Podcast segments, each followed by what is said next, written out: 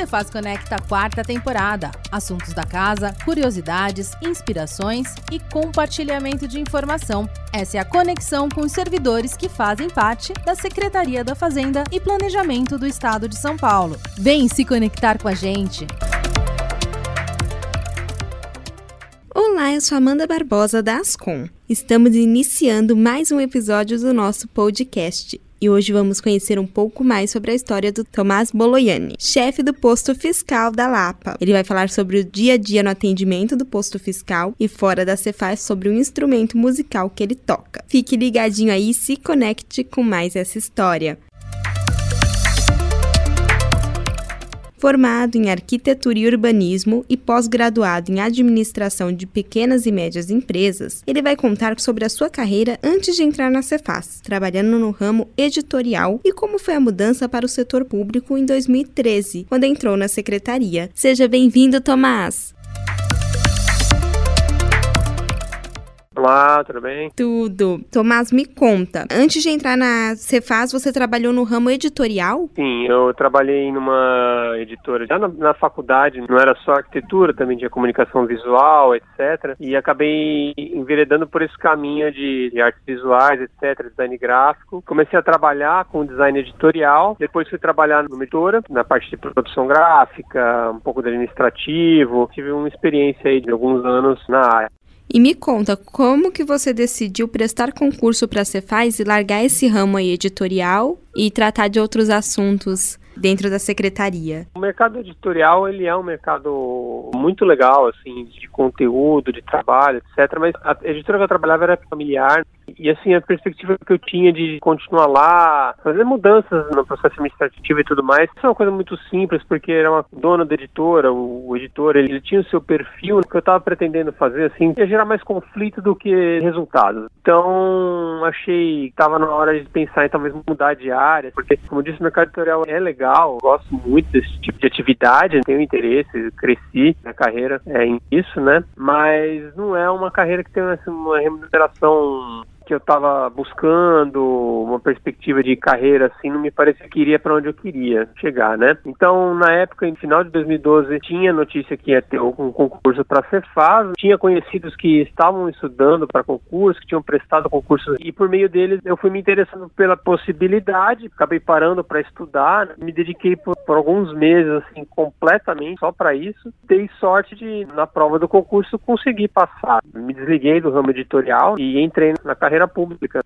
Nossa, muito interessante. Então, aí, buscando outras perspectivas na carreira, você uhum. resolveu, então, prestar o concurso para a Cefaz, passou. E me conta, como é sua trajetória na Cefaz? Você hoje atua no posto da Lapa, mas você também já atuou na delegacia de Osasco? Sim, quando eu entrei, eu acabei optando por trabalhar na delegacia regional de Osasco. Chegando lá, a gente teve uma citação dos trabalhos, todas as áreas, etc. E a área que mais me interessou foi o posto fiscal. Trabalhei lá no posto fiscal de Osasco Vasco por alguns anos. Depois acabou tendo uma troca, como costuma acontecer, né? É, troca delegado, é, mexe algumas peças, reorganiza. Nessa reorganização eu acabei trabalhando num núcleo de serviços especializados do ICMS, lá mesmo também na delegacia de Osasco. Um ano depois disso eu mudei para a delegacia da Lapa. Tinha solicitado, já que nunca é um processo rápido, fácil, porque tem que ter permuta, tem que ter, ter oportunidade para poder mudar, né? Só querer. Depois de um certo tempo consegui mudar para Lapa, que eu estava morando mais próximo dessa delegacia. E aí comecei a trabalhar já na Lapa, já no posto fiscal. Estavam reorganizando a delegacia da Lapa, estavam para criar um novo posto fiscal, né? Então eu acabei chegando aqui já, dado até a experiência que eu tinha em Osasco,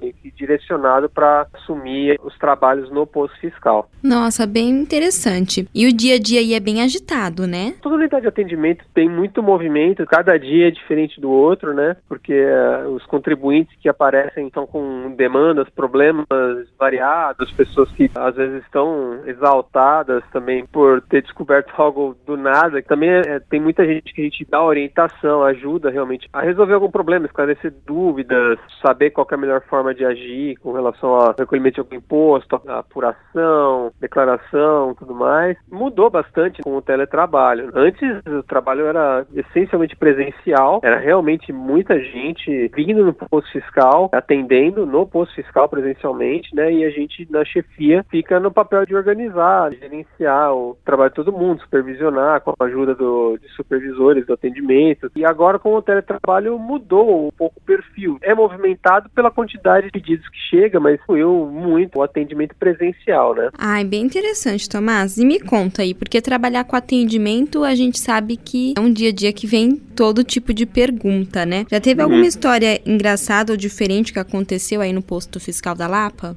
Tem, acontece de tudo. Já teve pessoas que vieram saber como é que podiam reativar o cadastro delas no sistema nota fiscal paulista, porque por um erro no cartório, quando foram fazer a certidão de óbito da mãe da pessoa, o cartório registrou o nome da pessoa como tendo falecido, por exemplo. Nossa. Então tem situações assim, o que costuma aparecer no posto fiscal é geralmente o que não está previsto para acontecer, porque o que está previsto para acontecer tem guias, tem manuais para contribuintes, os próprios contribuintes já sabem o que fazer fazer. Então, o que costuma aparecer em imposto fiscal são situações insólitas como essa, assim, a pessoa que foi registrada por acidente pelo cartório como falecida, só que a gente não sabe, mas isso aciona uma série de sistemas de controle em vários órgãos no país, não é só a nota fiscal paulista, que dá baixa no cadastro da pessoa como falecida. Ela não pode conseguir coisa em banco, ela provavelmente não consegue nada na Receita Federal, porque para todos os efeitos ela morreu. Tem situações assim que você se depara e fala, bom, como é que vai resolver isso, né? A gente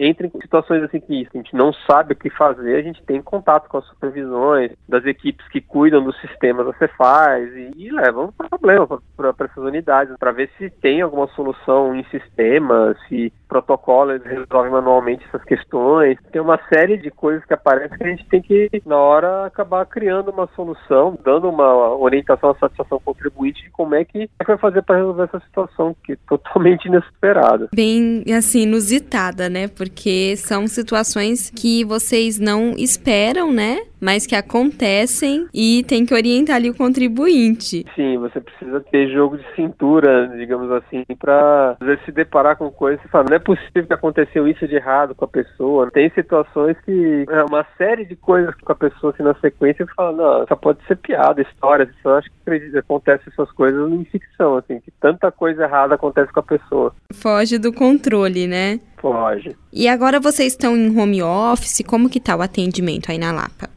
O atendimento na Lapa e, e acredito eu que na maioria dos postos fiscais atualmente, ele está sendo feito principalmente por via remota, né? A Cefaz conseguiu, principalmente a equipe da FAPC, que é a assistência fiscal que supervisiona o atendimento, além de outras coisas, desenvolveu com a equipe deles um sistema de peticionamento eletrônico que seria um guichê de protocolo na internet, digamos assim. Então, com esse sistema CIPET, o grosso das demandas de volume que os contribuintes tem pedidos de certidões, é, retificações de recolhimento, etc., o contribuinte já consegue mandar pela internet por esse PET. Então ele faz um login, usa certificado digital para mandar os documentos, já tem um formulário, precisam ser enviados. Esses documentos chegam para a equipe do atendimento do posto fiscal, né, por esse sistema, e aí a, a equipe do atendimento faz a viagem desses documentos, é, verifica se os documentos que foram apresentados de fato são os que estavam sendo exigidos ou orientados que apresentassem, tanto tudo ok, aprova a documentação, cria um expediente no nosso sistema de protocolo, né, sem papel, e encaminha para a unidade que vai ser responsável pela análise. Quando tem algum problema, a depender do problema,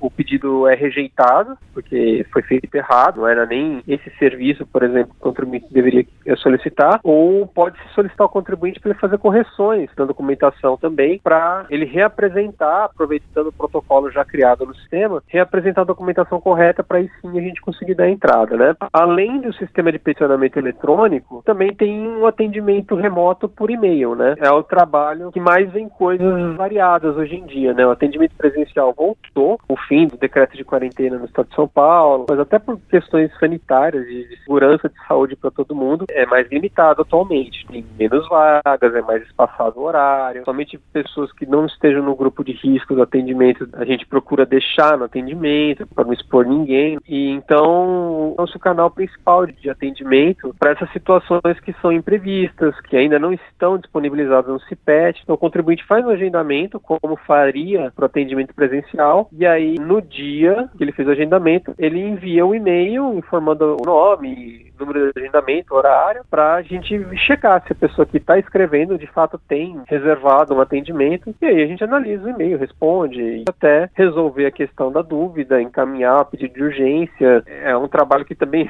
vê um movimento que vinha presencialmente, hoje em dia está bastante concentrado em e-mails, né? Principalmente na questão de, de dúvidas, questionamentos, etc. Nossa, bem interessante, porque assim, o movimento que era presencial hoje em dia é remoto, né? E ao mesmo tempo isso facilitou também, né? é algo que o contribuinte consegue ali resolver por e-mail ou pelo sistema e não precisa sim, se deslocar até sim. o posto fiscal. Porque, né? bem na verdade, praticamente todas as situações não exigem mais o contribuinte comparecimento presencial. É lógico, é, é uma questão cultural, mas hoje em dia praticamente qualquer situação resolve-se remotamente por e-mail. A gente verifica diariamente os e-mails que recebem. É evidente que pelo volume de coisas que chega a gente pode não responde é, online, né, de pronto a pessoa mandou e-mail já chega uma resposta. Não é um diálogo, é uma troca de mensagem e a gente mantém o, a troca de mensagens. Se ela retruca ou pede mais esclarecimentos, a gente continua o atendimento. Coisa que às vezes presencialmente pode não acontecer, podia. A gente dá uma explicação, a pessoa sai da porta e esquece ou aparece outra dúvida, ela não tem como voltar, já está no carro. Além de conseguir, pelo atendimento remoto, eventualmente esgotar o assunto quando precisar, ela também